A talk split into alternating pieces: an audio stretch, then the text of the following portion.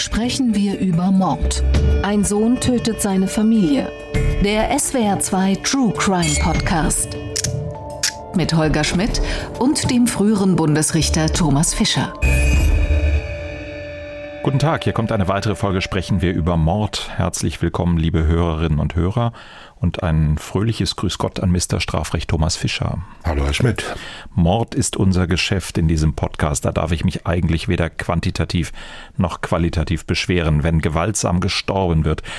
Der heutige Fall gehört allerdings zu denen, bei denen mindestens ein Reflex zum tief Durchatmen, denke ich, jeden von uns ereilt. Denn es sind nicht nur sechs Opfer zu beklagen, auch Umstände und Vorgeschichte sind so, dass mir in der Vorbereitung des Falls wirklich nur ein großes Fragezeichen vor Augen stand. Doch seien wir getrost und unverzagt. Thomas Fischer ist bei uns. Gehört dieser Fall tatsächlich in die Orchideenkategorie? Da ist selbst Thomas Fischer baff oder ist es ein gewöhnliches Schwurgerichtsverfahren?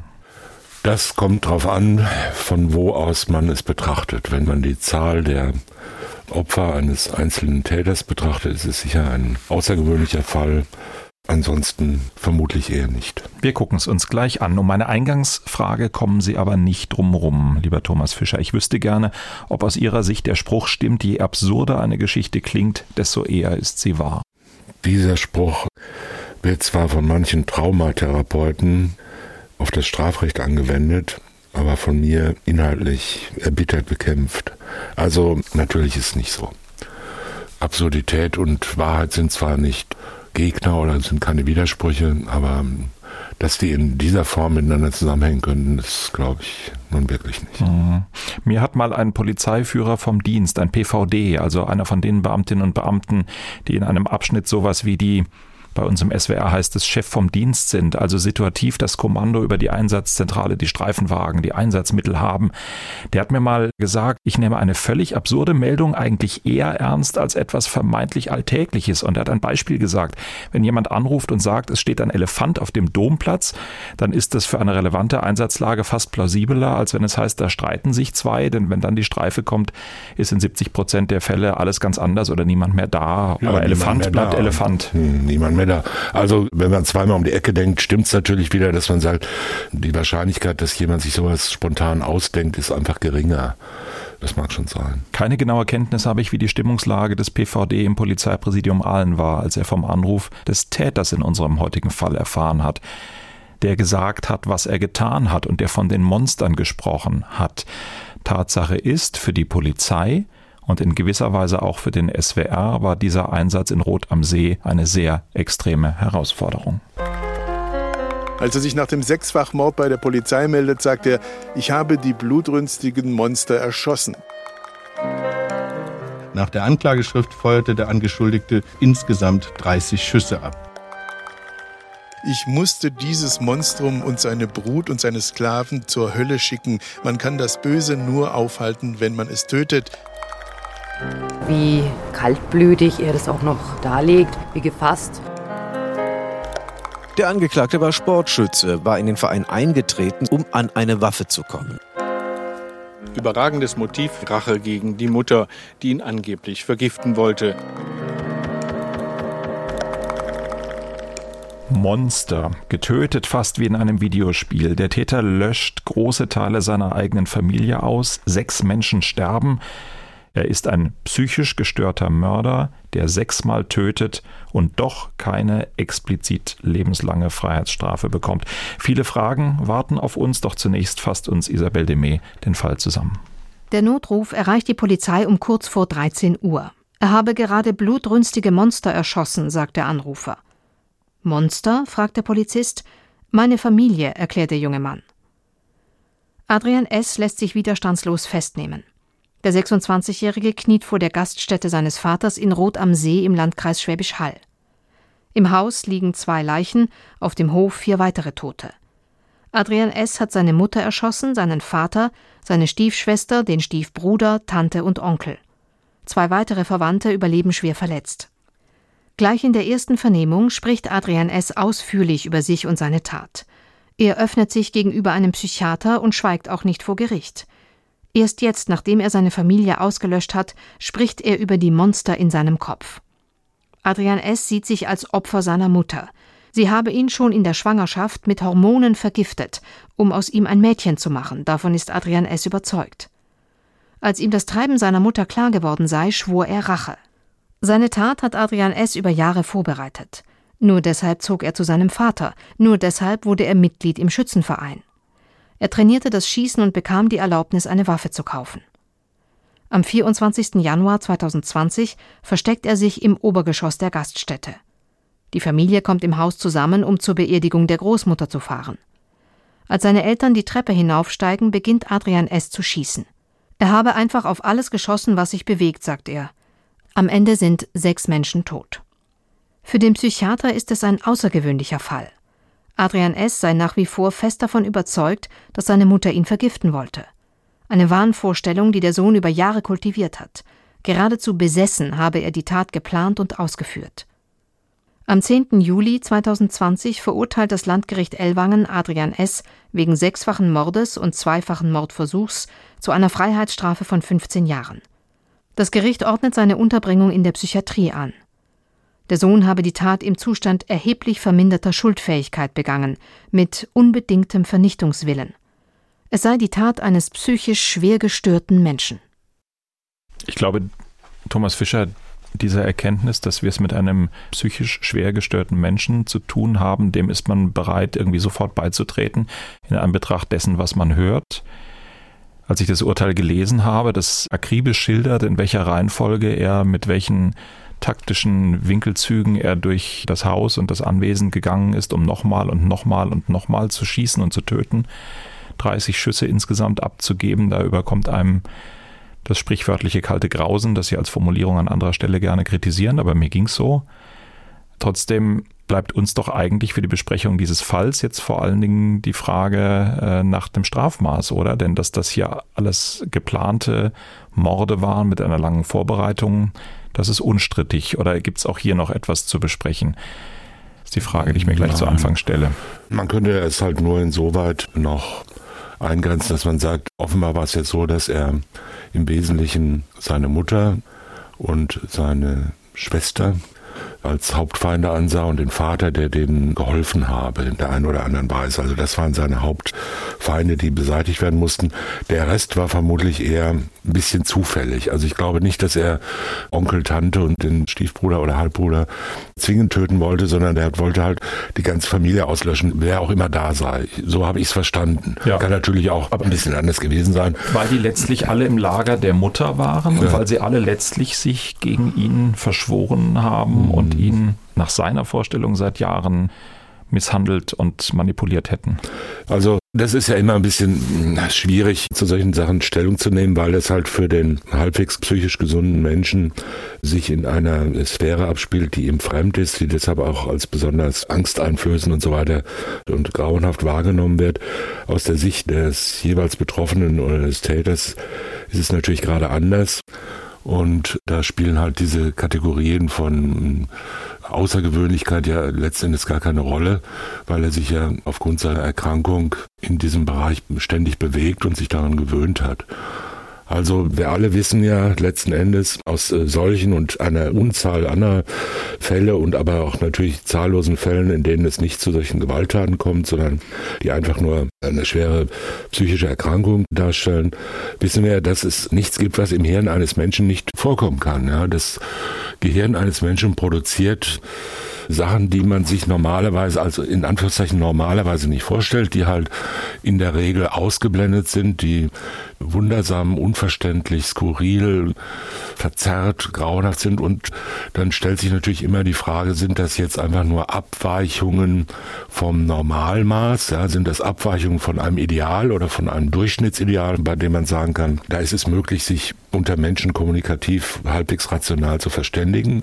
Oder sind das psychische Erkrankungen, die sich so in diesem psychotischen Bereich bewegen, also mit Wahnvorstellungen, mit manifesten Wahnerkrankungen? Schwingungsschwankungen einhergehen, die dann äh, gar nicht mehr erreichbar sind und die nicht als Abweichungen einer Persönlichkeitsstruktur, eines, was man Charakter vielleicht nennen könnte, sich darstellen, sondern als Heraustreten aus der ganzen Sphäre der Rationalität in einen psychotischen, wahnhaften Bereich, der dann natürlich auch nicht völlig zufällig ist, sondern sich aus der Biografie und aus Erlebnissen und aus was auch immer speist, aber der nicht mehr erreichbar ist für viele Dinge und ganz zu allerletzt natürlich erreichbar ist für den Appell, reiß dich mal zusammen oder denk doch mal vernünftig drüber nach. Das ist ja genau das, was solche Menschen nicht können. So hier möchte man sagen, das ist doch eigentlich wirklich offenkundig und das scheint ja auch der Psychiater, wir haben es mal wieder mit Peter Winkler zu tun, so auch festgestellt hat. Da sind Wahnvorstellungen über Jahre hinweg in seinem Kopf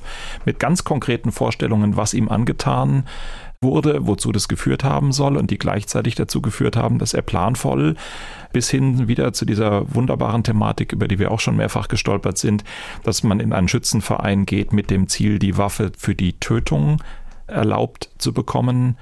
All das wird durchgezogen mit dem Ziel, den Wahnvorstellungen nachzugeben. Ja, Wahnvorstellungen können spontan entstehen und relativ fluide sein. Sie können immer in einer bestimmten Form auftreten. Denken Sie nur an das typische Stimmenhören von Paranoid-Schizophrenen also das Erhalten von deutlich hörbaren akustischen Befehlen im Kopf, die so wirklich sind für die Betroffenen, wie wir jetzt unsere Stimmen wirklich hören. Wenn Sie auf der Straße gehen oder jemand begegnen und der sagt Guten Tag zu Ihnen, haben Sie ja keinen Zweifel daran, dass Sie auch heute wieder vollkommen normal sind und dass da wirklich jemand gerade Guten Tag zu Ihnen gesagt hat. Und äh, wenn jetzt jemand zu Ihnen sagen würde, schlag ihn mit derselben Stimme oder ein Mensch steht vor Ihnen in der Bäckerei und äh, sagt, schlag den vor dir Stehenden jetzt äh, auf den Kopf, denn er will dich gleich angreifen, dann ist das genauso wirklich. Also das ist ja gerade der Gag an solchen paranoiden Wahnvorstellungen, dass die eine absolute Gewissheit erzeugen im Menschen. So wie wir halt denken, ja, ich schaue um mich her und sehe zwei Stühle und fünf Mikrofone um mich herum und ich habe gar keinen Zweifel, dass das stimmt. Und wenn jetzt jemand kommen würde und zu mir sagen würde, du träumst, ich bin dein Arzt, ich habe einen weißen Kittel an, in Wirklichkeit befinden Sie sich hier im Universitätskrankenhaus, dann würde ich sagen, du spinnst, ja, du willst mich verrückt machen. Ich bin aber nicht verrückt, denn ich sehe das ja alles. Ich höre das, ich höre deine Stimme und so empfindet es ein Wahnkranker als äh, völlige subjektive Gewissheit. Jetzt ist in diesem Fall vielleicht ganz besonders, ich kenne den Fall jetzt nicht im Einzelnen, kenne die Gutachten nicht und so weiter, dass so eine Wahnvorstellung sich über lange Zeit konstant hält und dann zu so einer rationalen Planung führt. Das finden dann viele Menschen oft merkwürdig, weil sie sagen, wenn man verrückt ist, dann kann man ja nicht mehr rational planen. Das stimmt aber natürlich nicht. Auch Psychotiker können selbstverständlich vollkommen rationale Handlungen vollziehen und Taten oder Handlungen ganz allgemein, jetzt nicht nur Straftaten, sondern auch sonstige Handlungen vollkommen nach den Regeln der Kunst äh, vollziehen. Die sind ja nicht die ganze Zeit mit Schaum vor dem Mund und schlagen um sich und rasen herum. Auch sowas gibt's, ist aber relativ selten. Ne? Und es ist ja auch hier so, wohl, wenn man aufs Ergebnis schaut, das äh, Landgericht hat eine eingeschränkte Schuldfähigkeit, vermutlich, tja, Einsichtsfähigkeit, weiß ich nicht genau, festgestellt. Oder eine Hemmungsfähigkeit, kann ja nur eins von beiden sein. Aber jedenfalls keine vollständige Schuldunfähigkeit, keine Aufhebung der Zurechnungsfähigkeit, wie man es früher genannt hat. Das bedeutet, es war vielleicht so eine wahnhafte Idee. Es gibt ja auch den Begriff der überwärtigen Idee, fixe Idee und so weiter, äh, was wiederum was anderes ist, aber dann auch Menschen auf eine ganz bestimmte Weise total prägt weil zum Beispiel alles, was geschieht, nur unter einem Blickwinkel betrachtet wird. Alles wird nur einer Ursache zugeordnet, beispielsweise. Alle eigenen Handlungen werden nur einer Zielrichtung zugeordnet und das ist zwanghaft und kann gar nicht geändert werden von der Person. Dieser Fall lag ja auch nicht vor, aber es gibt da unglaublich viele Formen. Nur mal zum Schluss ganz kurz bemerkt. Ich habe mal eine Frau verurteilt, als ich Schwurbelsvorsitzender war. Die hatte den Eindruck, dass ihrem Ehemann, das war so, sagen wir mal, unterste prekäre soziale Schicht eigentlich im Elend gelebt, in so einer verwahrlosten Wohnung. Und die hatte den Eindruck, dass ihr Mann ein Monster sei und sie töten wolle. Und das führte dazu, dass sie ihn mit einer Schnapsflasche erschlagen hat. Und zwar wirklich, muss man schon sagen, also nachdrücklich erschlagen. Also er hat den ganzen Schädel zertrümmert. Und der lag dann neben ihr im Bett und war tot und sie blieb noch ungefähr acht Tage in der Wohnung wohnen und lag in dem Bett neben dieser Leiche und hatte eine manifeste paranoide Schizophrenie, die sich auch nicht auflöste. Und das war schon auch ein eindrucksvoller Fall, weil auch die Umgebung beispielsweise, dieses Blutbett und so weiter, das war ja alles grauenhaft natürlich. Und ja, da hat Empörung keinen Platz in solchen äh, Fällen. Ja, also was soll man der Frau vorwerfen? Wenn sie denkt, es ist ein Monster, dann ist es halt ein Monster. Wenn sie denkt, es ist ein Drache, der mich fressen will, dann ist es halt ein Drache. Wenn der Drache kommt und will einen fressen, dann muss man sich wehren. Und, äh, Was war Ihr Urteil?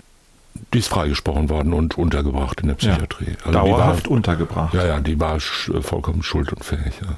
Ja, aber genau, das ist meine Sorge bei diesem Fall, dass mir hier alles medizinisch einleuchtet, was die Begutachtung des Täters angeht.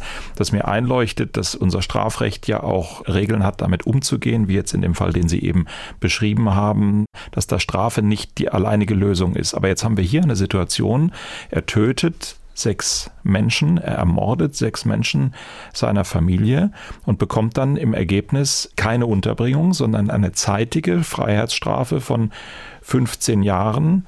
Ich muss mich korrigieren, er bekommt keine dauerhafte Unterbringung, sondern erstmal, aber geht eigentlich mit einer zeitigen Freiheitsstrafe von 15 Jahren nach Hause. Das heißt auch nach meinem Verständnis, wenn man zu dem Ergebnis kommt, dass diese Unterbringung jetzt sich erledigt hat, dann tickt die Uhr für die 15 Jahre zeitige Freiheitsstrafe und er kann zu einem Zweidrittelzeitpunkt anfangen, darüber nachzudenken, ob man ihn rauslässt. Richtig? Vollkommen richtig und, und auch vollkommen gerecht. In Anbetracht von sechs Morden? Ja, einer oder 60 wären auch nicht anders. Also entweder jemand ist schuldzurechnungsfähig oder nicht. Oder halb. Äh, eingeschränkt schuldfähig. Also wir reden ja hier über erheblich eingeschränkte Schuldfähigkeit. Früher hieß es Zurechnungsfähigkeit. Die Schuldfähigkeit besteht aus der Fähigkeit, das Unrecht der Tat einzusehen und zweitens der Fähigkeit, nach dieser Einsicht, nach der vorhandenen Schuldansicht, also sein Verhalten auch zu steuern, also die Hemmschwelle zu überwinden, Hemmungsfähigkeit auch genannt. Diese beiden Aspekte gehören zu dem, was wir Schuldfähigkeit nennen. Und nur wenn beides vorhanden ist, kann man sagen, ein Mensch ist für seine Taten in vollem Umfang verantwortlich. Jetzt kann man hergehen und sagen, wir sind alle nicht in vollem Umfang für unser Handeln verantwortlich. Irgendwas stört uns da ständig. Die Psychotherapien sind voll und Millionen und Abermillionen Menschen kriegen keine Plätze in Psychotherapien, obwohl sie denken, das müsste endlich mal aufgearbeitet werden. Ich komme mit keiner meiner Beziehungen klar und das liegt alles an meiner Mutter oder wem auch immer, meiner schlimmen Schwester oder meinen Lehrern oder an mir oder an irgendwas. Und die Menschen wiederholen ständig ihre schlechten Erfahrungen und ihre Unfähigkeiten zu selbstbewussten und äh, selbstständigen und freien Menschen zu werden. Das heißt, jeder von uns, jeder Mensch ist ja in einer Vielzahl von Abhängigkeiten befangen und gesteuert und Dinge entwickeln sich nicht einfach aufgrund rationaler Erwägungen aus sich selbst heraus und spontan, sondern alle Handlungen und Denkweisen und Verhaltensweisen haben eine lange biografische Geschichte. So, wenn man jetzt aber nicht ständig miteinander umgehen will, dass man sagt, ich bin von lauter Verrückten umgeben, ich bin auch einer von ihnen und alles ist zufällig. Alles, was passiert, ist völlig zufällig. Es gibt keine logischen, keine kausalen Zusammenhänge. Das wäre eine völlig verrückte, in Anführungszeichen, Welt. Ja, also eine Welt, in der Vertrauensbeziehungen nicht möglich wären, in der Kausalität keine Rolle spielt. So ist es ja beispielsweise bei Schizophrenen. Da spielt Kausalität keine Rolle. Da kommen halt Hände durch die Wand oder Monster durch die Tür. Ja, die kommen einfach weil sie da sind. Und man kann das nicht kausal nachvollziehen. So, das heißt, wenn Menschen miteinander sinnvoll leben wollen, müssen sie eine gewisse Normalität herstellen.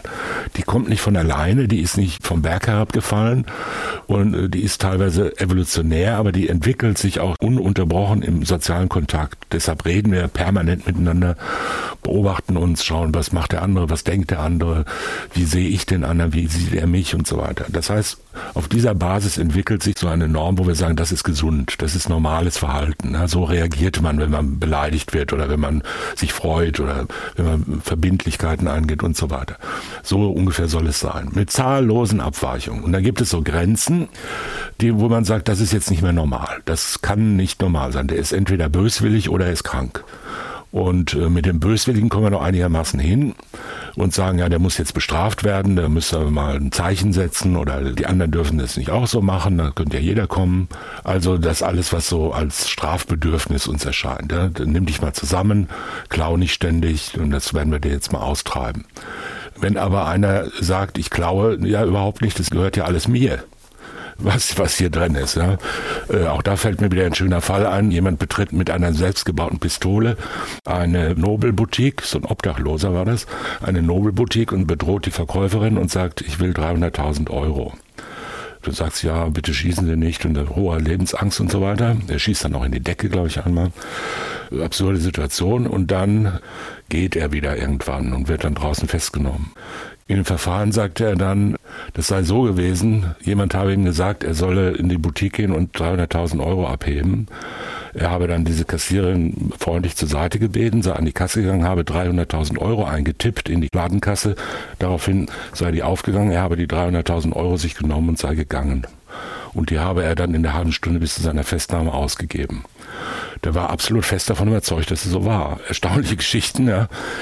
Und so funktioniert. So, und äh, zurück zur Schuldfähigkeit. Der war also auch, sagen wir mal, schuldunfähig.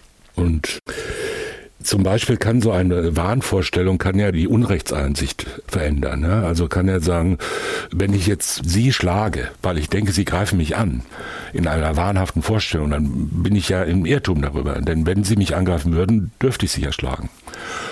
Äh, hier ist es offenbar so gewesen, in unserem Fall, dass der Täter dachte, das sind Menschen, die ihn vergiftet haben oder vergiften wollen oder ihm nach dem Leben trachten oder getrachtet haben. Es war also eher so eine Racheaktion, so habe ich es eher verstanden. Ja, ich auch. Das bedeutet ja noch nicht, dass er keine Einsicht ins Unrecht hatte. Er hat ja auch nach der Tat die Polizei angerufen und hat gesagt, ich habe jetzt gerade sechs Leute umgebracht. Das hat er nicht getan, damit er belobt wird, sondern damit die Polizei kommt und ihn festnimmt. Und auch das ganze Verhalten bei der Festnahme war so, dass man deuten konnte, er ist sich bewusst gewesen, dass er da Unrecht getan hat. Genau. Er hat sich so filmreif quasi zur Festnahme angeboten, nach dem Motto, Waffe ist weg und jetzt nehmt mich. Genau, also er hat schon gewusst, dass man das nicht darf. Das ist der Unterschied zum Beispiel zu den beiden Fällen, die ich gerade geschildert habe, wo die Betroffenen, die Täter gedacht haben, das dürfen sie, das müssen sie sogar. Anders ist es mit der Hemmungsfähigkeit. Ja? Also er hat offensichtlich auf der Grundlage dieses Wahns, dieser wahnhaften Idee, den Eindruck erweckt, er muss das machen. Im Sinne von, da führt kein Weg dran vorbei, man muss Konsequenzen daraus ziehen, die müssen sterben. So in der Hinsicht. Und das ist halt die Frage der Hemmungsfähigkeit. Wir alle haben Hemmungen, Straftaten zu begehen, beispielsweise, also uns sozial inadäquat zu verhalten, Gewalt anzuwenden, äh, schlimme Dinge zu tun oder uns vollkommen zu blamieren. Das sind ja alles hohe Hürden. Wir gehen ja durch die Stadt und äh, sind ständig gehemmt, uns alles zu greifen, was wir gerne haben wollen, was einfach Wegesrand liegt oder ständig Leute zu überfallen. Die Hemmschwellen sind in der Regel relativ groß, sind aber flexibel, wie man weiß. Nicht umsonst gibt es sechs Millionen Strafverfahren im Jahr in Deutschland. Und die kann auch mal sinken, die Hemmschwelle. Wenn man jetzt, sagen wir mal, ein bekannter Journalist ist und Rundfunkreporter, dann wird man wahrscheinlich nicht ständig in irgendeinem Supermarkt Kaugummi klauen und sich dabei erwischen lassen. Weil einem das nicht egal ist, dann verliert man seinen Job und so weiter und so weiter, wird sozial geächtet und äh, das lohnt sich ja nicht. Ja? Also das heißt, da ist die Hemmschwelle natürlich außerordentlich hoch. Anders wäre es, wenn einer kommt und sagt, ich biete dir ein super, super sicheres Geschäft an, da kommt keiner drauf und du verdienst 10 Millionen Euro damit, dann sinkt die Hemmschwelle. Und der Einzelne muss dann schon stark mit seinem Gewissen kämpfen und sagen, nö, mache ich trotzdem nicht. Aus warum auch immer, ja. Aus Rechtstreue oder aus Angst. Das ist ja unser ständiges Thema im Strafrecht. Und wenn man krank ist, dann ändern sich diese Schwellen halt extrem. Ja? Oder wenn man Alkohol zum Beispiel trinkt, ändert sich die Hemmschwelle zur Gewalt. Das weiß auch fast jeder. Die meisten Gewalttaten werden im alkoholisierten Zustand begangen. Oder wenn man rauschgiftsüchtig ist, sinkt die Hemmschwelle, Rauschgiftstraftaten zu begehen, extrem auf Null und vieles andere. Ja? Und wenn man krank ist und denkt, das sind in Anführungszeichen Monster. Er hat ja nicht gedacht, das sind jetzt Monster vom Mars, die mich fressen wollen, sondern er hat gedacht, das sind Menschen, die so schlecht sind, dass ich sie nur als Monster betrachten kann. Ja, das sind also fürchterliche Kerle, die das Schlimmste getan haben und auch verdient haben. Und mit einem ganz rationalen Ziel eigentlich, ja, das Ändern des Geschlechts des Kindes, äh, hat er ja seiner Mutter unterstellt, dass sie aus ihm ein Mädchen machen wollte. Das ist ja auch, wie Sie sagen, es kommt nicht vom Mars, sondern das ist etwas, was man sich theoretisch so denken kann. Ja, das ist sehr, sehr häufig bei solchen schizophrenen Störungen. Also, dass zum Beispiel Menschen denken, sie werden permanent von ihren Nachbarn überwacht oder abgehört oder permanent versucht, jemand sie zu vergiften oder bis hin zu den Klassikern, sie werden durch Strahlen gelenkt oder solche Sachen. Das heißt, es gibt irgendwelche schrecklichen Ereignisse, ob nun in der Gegenwart oder in der Vergangenheit, und diese Ereignisse haben auch irgendeinen scheinbar rationalen Grund. Ne? Also selbst solche Schizophreniekranken denken ja in der Regel nicht, es hat überhaupt keinen Grund, sondern die Gründe sind nur außerhalb unserer logischen Verknüpfungen, die wir für normal halten. Und es gibt ganz viele Menschen, die äh, der Ansicht sind, irgendwas ganz Grauenhaftes sei in der Vergangenheit passiert mit ihnen. Das findet sich ja immer wieder und enthüllt sich in Psychotherapien und vielen anderen. Ob das dann stimmt oder wahr ist oder nicht wahr ist oder wie viel daran wahr ist, ist eine andere Frage. Muss man jetzt hier nicht betrachten. Wahrscheinlich war es in diesem Fall ja sicherlich nicht so. Ob der schlecht behandelt wurde von seinen Eltern, weiß man nicht. Also ich weiß es nicht jedenfalls. Aber das sind dann wahnhafte, absolute Gewissheiten, die sich herstellen und die dann solche rationalen Abläufe auch begründen können. So, wenn es aber so ist, ich bin gleich fertig, wenn es aber so ist, dass jemand so stark in seiner Hemmungsfähigkeit beeinträchtigt ist, dass er fast, na, fast nicht mehr anders kann. Wenn er gar nicht anders kann, dann ist er schuldunfähig. Wenn er aber extrem weniger Hemmungsfähigkeit hat als andere, dann nennt man das erhebliche Einschränkung der Hemmungsfähigkeit. Und dann ist er halt nur eingeschränkt schuldfähig. Das heißt, Schuld besteht immer noch. Wenn man schuldunfähig ist, gibt es ja keine Schuld keine Verantwortung. Aber hier wird gesagt, es gibt schon noch eine Verantwortung, aber sie ist stark gemindert.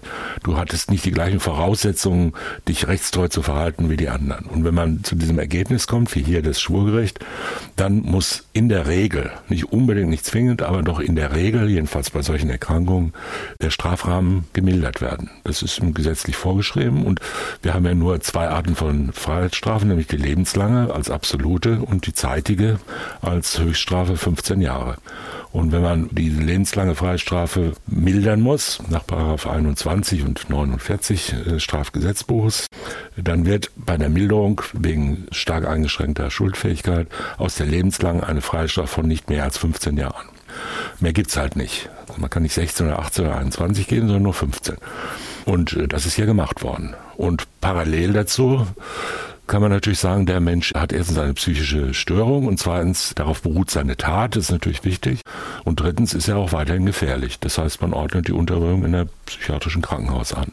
Die ist ja im Prinzip lebenslang. Ich habe damit trotzdem immer noch ein Problem. Ich komme darauf sofort auch nochmal zurück, aber ich glaube, ich würde vorschlagen, dass wir uns ganz kurz nochmal anhören, damals nach dem Urteil, sowohl die Einschätzung des Verteidigers des Angeklagten als auch die des Staatsanwalts. Die haben das nämlich naturgemäß aus ihrer jeweiligen Position ein bisschen unterschiedlich gesehen und beim ersten Zuhören denkt man, eigentlich sind sie auch alle halbwegs einverstanden, aber hören wir es uns vielleicht mal an. Fangen wir an mit Rechtsanwalt Andreas Kugler, Verteidiger des Angeklagten.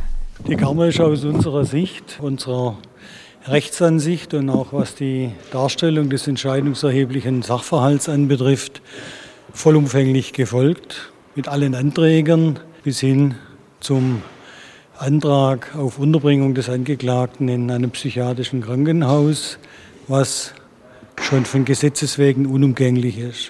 Also Verteidiger sagt, ich habe eigentlich das erreicht, was ich erreichen wollte und ich halte die Unterbringung für richtig. Jetzt die Seite der Anklage, Staatsanwalt Carsten Horn. Die Kammer ist den Anträgen der Staatsanwaltschaft im Schuldspruch komplett gefolgt, hat jedoch anstatt der von uns geforderten lebenslangen Gesamtstrafe eine Gesamtfreiheitsstrafe von 15 Jahren abgeurteilt, weil die Kammer davon ausgeht, dass der Angeklagte bezüglich des Gesamtkomplexes vermindert schuldfähig gewesen sei. Jetzt lassen wir mal beiseite, dass es wie immer nur Sieger nach so einem Verfahren gibt und alle immer das erreicht haben, was sie wollten. Was der Staatsanwalt sagt, ist ja im Grunde die Diskussion, die wir gerade eben schon geführt haben. Er hat einen anderen Antrag gestellt, er hat die lebenslange Haftstrafe gefordert.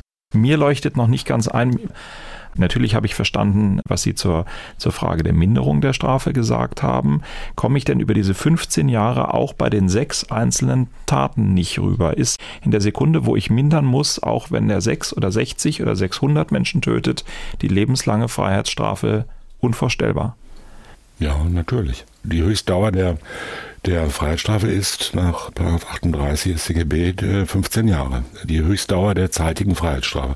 Das wäre nur anders, wenn mehrere Verurteilungen sozusagen zueinander kämen, die dann nicht gesamtstrafenfähig sind, aber das äh, spielt, ja, nicht. spielt ja. ja hier keine Rolle, dann kann es dazu kommen, dass sich Sachen addieren bzw. nacheinander vollstreckt werden. Das kommt natürlich vor. Aber auch wenn beispielsweise mehrere Taten gleichzeitig abgeurteilt werden und bei Tötungsdelikten wird in der Regel dann der sogenannte Tatmehrheit angenommen, kann man im Einzelfall auch daran zweifeln, aber muss hier nicht sein, dann kriegt er im Grunde genommen sechsmal lebenslang und das würde ja auch nur zu einer lebenslangen Gesamtfreiheitsstrafe führen. Und die muss ich dann mindern.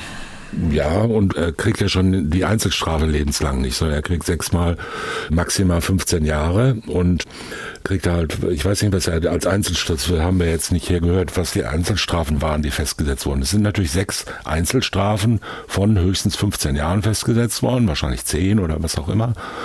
Und äh, daraus wurde dann eine Gesamtstrafe gebildet und die darf höchstens 15 Jahre betragen. Das Problem, das ich damit habe, ist, Sie haben das gerade so schön gesagt, er ist jetzt erstmal psychiatrisch untergebracht und das kann ja theoretisch unbegrenzt sein.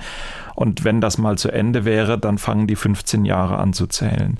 Die Tat ist noch nicht drei Jahre her, knapp drei Jahre her zum Zeitpunkt, wenn wir diese Folge ausstrahlen werden. Nach meinen Recherchen ist der Täter gerade dabei, das Ende seiner psychiatrischen Unterbringung selber zu betreiben. Er ist der Meinung, es geht ihm gut. Er ist der Meinung, er möchte in die reguläre Strafhaft. Das entsprechende Verfahren läuft gerade. Da finde ich, muss man jetzt ein sehr stabiles Gemüt haben, um zu sagen, na gut, wenn es dann so ist, wenn er wirklich die Voraussetzungen für die Unterbringung nicht mehr hat, dann soll er eben in die Strafhaft gehen und dann fangen die 15 Jahre an zu zählen. Und dann finde ich, ich sage das jetzt mal so ganz platt, äh, dann finde ich es in Anbetracht der sechs Morde, die hier passiert sind, doch erstaunlich preiswert. Ja, das ist aber eine, also äh, Verzeihung, dass ich Ihnen da doch relativ deutlich widersprechen muss. Äh, das ist eine Überlegung, die aus einer anderen Sphäre stammt. Die stammt vom äh, Ergebnis her, ja. Ja, ja, auch aus einer anderen Bewertungssphäre. Also preiswert und nicht preiswert. Und äh, sechs Morde, wir reden ja über Schuld. Strafe dient ja zur Sanktionierung von Schuld. Und entweder Schuld ist da oder Schuld ist gemindert oder Schuld ist nicht da. Und darüber hat ja das Gericht zu befinden. Und der Gesetzgeber hat äh, gewisse Rahmen dafür gesetzt, wie Schuld zu bewerten ist. Jetzt könnte man sagen, ja, 15 Jahre für einen Totschlag oder einen Mord, sagen wir mal für einen Totschlag jetzt, das ist zu wenig, das müssen 17,2 Jahre sein oder 87,5. Da gibt's immer irgendwelche Meinungen darüber. Es gibt aber durchaus sinnvolle Gründe, warum 15 Jahre die Höchstdauer der Freiheitsstrafe ist. Diese Gründe gibt es. Und die müssen auch diskutiert werden. Und jetzt einfach immer nur zu sagen, bei zwei Toten müssen es aber doppelt so viel, bei drei dreimal so viel sein. Oder das sind ja eigentlich Gesichtspunkte, die für die rechtliche Bewertung keine sehr große Rolle spielen. Die Frage ist, welche Verantwortung hat der Täter? Und dieser Täter hatte halt eine stark geminderte Verantwortung. Normalerweise hätte er, wenn er voll schuldfähig wäre, hätte er sechs mal lebenslang und eine lebenslange Gesamtfreiheitsstrafe gekriegt. Und wenn er zum Beispiel, es hätte ja nicht viel gefehlt, dann wäre er voll schuldunfähig gewesen. Da hätte man gesagt, der Angeklagte wird freigesprochen, seine Unterbringung in einem psychiatrischen Krankenhaus wird angeordnet. Und das wäre dann völlig offen gewesen. Ja, da kann man ja gar nichts mehr sagen. Da wird er entlassen, wenn er gesund ist. Erschiene mir, ich mache jetzt meine Position nicht besser, aber erschiene mir sachgerechter an dieser Stelle. Ja, das ist vielleicht, wie soll ich sagen, irgendwie gerechter. Sachgerechter ist es nicht, weil Sie können ja nicht jemanden, der schuldfähig ist, wegen Schuldunfähigkeit freisprechen. Man muss ja die Dinge nehmen, wie sie sind. Und wir beide sind ja keine psychiatrischen Sachverständigen, forensischen Psychiater. Und wir haben ja mit dem Angeklagten auch nicht gesprochen und nicht exploriert und wissen nur das, was wir halt aus dem Bericht, aus dem Urteil gelesen haben, wissen ja. und das Urteil aus dem Urteil wissen. Und das Landgericht weiß natürlich wesentlich mehr als wir, aber letzten Endes verlässt es ja in manchen Bereichen dann auch auf die Beurteilung von äh, Sachverständigen, die sich mit solchen Sachen auskennen, wie zum Beispiel einer Warnerkrankung und das ist ja der Grundsatz, über den wir die ganze Zeit schon sprechen.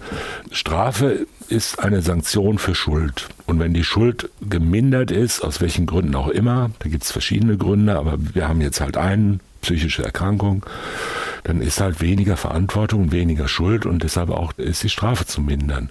Und wenn die Schuld, die besteht, einhergeht mit einer psychischen Erkrankung, die den Täter gefährlich macht, Unterbringung in einem psychiatrischen Krankenhaus ist ja keine Strafe, sondern eine sogenannte Maßregel der Besserung und Sicherung heißt es. Das heißt, die ist eigentlich eine Wohltat für ihn aus Sicht des Gesetzes ist das ja eine Heilung, die ihn heilen oder sichern soll. Wenn es gibt ja viele unheilbar psychisch Kranke, die bleiben halt immer drin. Und die vor allen Dingen auch die übrige Bevölkerung schützen soll vor der Gefahr. Wir können ja nicht hochgefährliche Täter frei rumlaufen lassen, bloß weil sie schuldunfähig sind. Das heißt, die werden halt verwahrt in, einem psychiatrischen Krankenhaus, dort nach Möglichkeit behandelt und geheilt und wenn das nicht möglich ist, gesichert. Und da finde ich im Grundsatz nichts dran auszusetzen. Können wir etwas daraus schließen, wenn der Täter diese Verwahrung, diese Sicherung nicht möchte, sondern in die Strafhaft möchte? Kann man daraus was schließen? Nein. Sie haben gerade selber gesagt, das ist eigentlich ihm wohl gefällt, ja. ja. weil er zum Beispiel zu ständiger Mitarbeit aufgefordert wird. Viele Menschen denken ja in so einem psychiatrischen Krankenhaus, da lebt sich so richtig äh, lustig laufen immer nur so ein paar Weißkittel rum, man sitzt in irgendwelchen äh, Gruppentherapien rum und sagt, es tut mir alles leid und dann wird man wieder entlassen. So ist es ja nicht. Wer so schwer krank ist wie der und solche extrem schweren Taten begangen hat und so eine hochgradige Gefährlichkeit gezeigt hat, der wird ja dann nicht einfach nur so laufen lassen und ein bisschen äh, antherapiert. Das heißt, es ist wirklich schwierig, man muss mitarbeiten, man ist ständig gefordert, äh, man kann sich nicht einrichten, ja, in, in man sagt, das, das vergesse ich jetzt mal, ja, das, das vorbei, Schluss, von jetzt an mache ich keinen Scheiß mehr oder wie, was die Leute dann so reden, ja. Und dann sitzt man halt in seiner Zelle und wartet, dass die Zeit vorbeigeht und geht ein bisschen arbeiten im, im Eigenbetrieb. Und deshalb wollen dann viele in den Normalvollzug, weil das da einfach vielleicht angenehmer ist. Da hat man mehr Freiheiten und mehr Freiräume als im psychiatrischen Krankenhaus. Also das kommt ja oft vor die Tendenz, aus dem Strafvollzug unbedingt in die Psychiatrie zu kommen, die ist relativ gering. Umgekehrt ist sie relativ hoch. Und äh, das entscheidet aber ja nicht er. Äh, natürlich kann es dazu dann kommen, dass Leute zum Beispiel dissimulieren und sagen, ja, alles gut ne, und, und versuchen, die Erwartungen der Ärzte zu erfüllen. Das ist ja sowieso ein großes Problem. Aber das weiß man natürlich auch. Also das sind ja alles vollkommen vorhersehbare, einplanbare Verhaltensweisen, die da ständig vorkommen. Ja? Und weil jeder Mensch ja auch irgendwelche Ziele hat, irgendwelche manipulativen Ziele hat und gerade in der Psychiatrie ist das ja extrem virulent die ganze Zeit. Da hat man ja nur mit Leuten zu tun, die sich hoch manipulativ gegenüber Dritten und auch sich selbst äh, verhalten. Und äh, das ist ja in ständiger Beobachtung, Begutachtung und so weiter. Also entscheidend tut es die Strafvollstreckungskammer auf der Grundlage von Gutachten. Und ja, muss man mal schauen. Und wenn es einmal entschieden ist, wenn es einmal heißt, okay, ab jetzt strafhaft, gibt es den Weg zurück nochmal oder ist dann vorbei? Äh, nein, es können natürlich solche Fehlentscheidungen revidiert werden. Aber da bin ich jetzt spontan überfragt, weil das letzte Mal, dass ich mich damit beschäftigt habe, das ist so fünf, sechs Jahre her. Das habe ich einfach vergessen. Das ist relativ kompliziert. Da gibt es so eine Rechtsprechung des Bundesgerichtshofs dazu, die ich jetzt spontan äh, nicht rekapitulieren kann. Ein seltener Moment in diesem Podcast. Ja, wir, wir halten kurz inne. Hochgradig peinlich. Ich habe mich noch gefragt, er ist planmäßig in den Schützenverein eingetreten, um die Waffe zu bekommen. Er hat die Waffe waffenrechtlich sauber besessen. Eigentlich ist doch im Waffenrecht aber sowas wie eine persönliche Eignung vorgesehen. Kommen wir hier wieder an den Punkt, wo wir ein Defizit sehen und sagen, ähm, hätte man sich den genauer angeguckt, hätte man das eigentlich merken können? Brauchen wir eine zuverlässigere Kontrolle, wer eine Waffe kriegt? Oder ist das einfach Teil dieses doch sehr perfekten und lange angelegten Plans, dass es letztlich nicht zu verhindern war, dass er die Waffe haben durfte. Ja, eigentlich brauchen wir weniger Waffen, weniger Sportschützenvereine, die daheim dann zehn Waffen horten können und ihren Vorgarten zum freien Reichsgebiet erklären. Und wir brauchen weniger Jagdscheine vermutlich. Wir können aber andererseits auch nicht jeden, der einen Führerschein, eine Fahrerlaubnis beantragt oder einen Waffenschein oder sonst irgendwas oder einen kleinen Waffenschein. Psychiatrisch explorieren. Erstmal äh, für ein paar tausend Euro durch die Mühle der Psychiatrie ja. drehen und mal schauen, ob das irgendeine problematische Persönlichkeit ist. Also man kann natürlich total das simulieren und ich meine, es gibt unter diesen Waffenfreunden ja wirklich einen Haufen Verrückte, um das mal untechnisch auszudrücken. Ja. Und solche Typen, die davon vollkommen fasziniert sind, diese Waffen zu haben und äh, Rehe abzuknallen oder sonst irgendwas oder sich vorzustellen, wie sie jetzt damit in den Krieg ziehen. Ehrlich gesagt, so ganz sauber sind die nach meiner persönlichen Geschmack noch auch irgendwie nicht. Aber äh, ich sehe zahlreiche Zuschriften ja, auf uns zukommen. Wir sollten erwähnen, die, und die wollen natürlich unsere Hege und Pflege unserer Wälder. Wir sollten erwähnen, dass überbordende ja, ja. Wildschweinmengen Na, ein Problem sind. Und totem, totem äh, kranken Wildschwein. Das ordentliche Ringeschießen eine olympische Disziplin ist. Ist schon klar. Nein, nein, ich, das ist rein persönlicher Geschmack. Beigeschmack. Ich will nur sagen, man kann vieles kontrollieren, aber man kann ja nicht so eine Überkontrolle einführen und dass sich da einzelne, in Anführungszeichen jetzt Verrückte darunter befinden, bei denen man es vorher nicht gemerkt hat, das hören wir ja immer wieder. Ne? Kaum äh, läuft irgendwo ein, ein Amokschütze rum, stellt sich zwei Tage später raus, er hortete daheim schon zehn Waffen und war Mitglied in einem Sportschützenverein. Und äh, um Gottes Willen, wie konnte denn das passieren? Und dann sagen wieder alle, ja, es hätte nicht passieren sollen und wer war denn schuld? Und dann kommt der nächste Fall.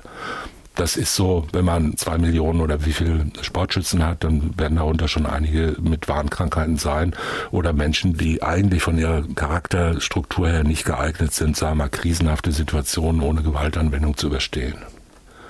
Das ist, glaube ich, ein Schicksal, das die Gesellschaft so einfach durchschnittlich hinnehmen muss. Ja.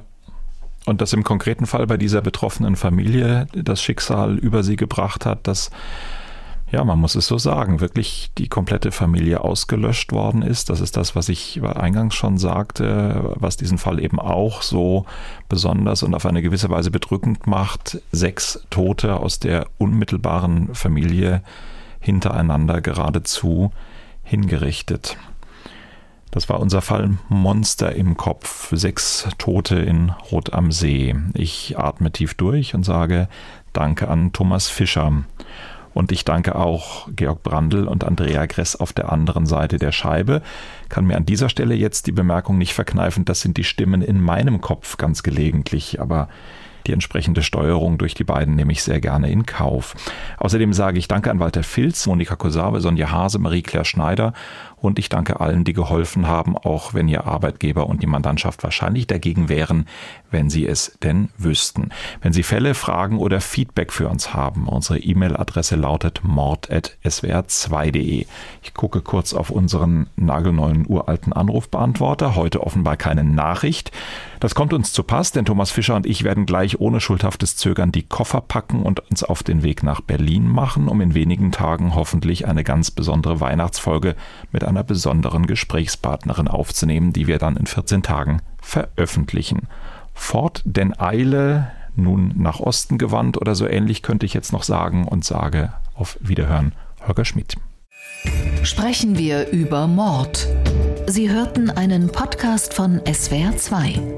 Das komplette Podcast-Angebot auf swr2.de. SWR2 Kultur neu entdecken.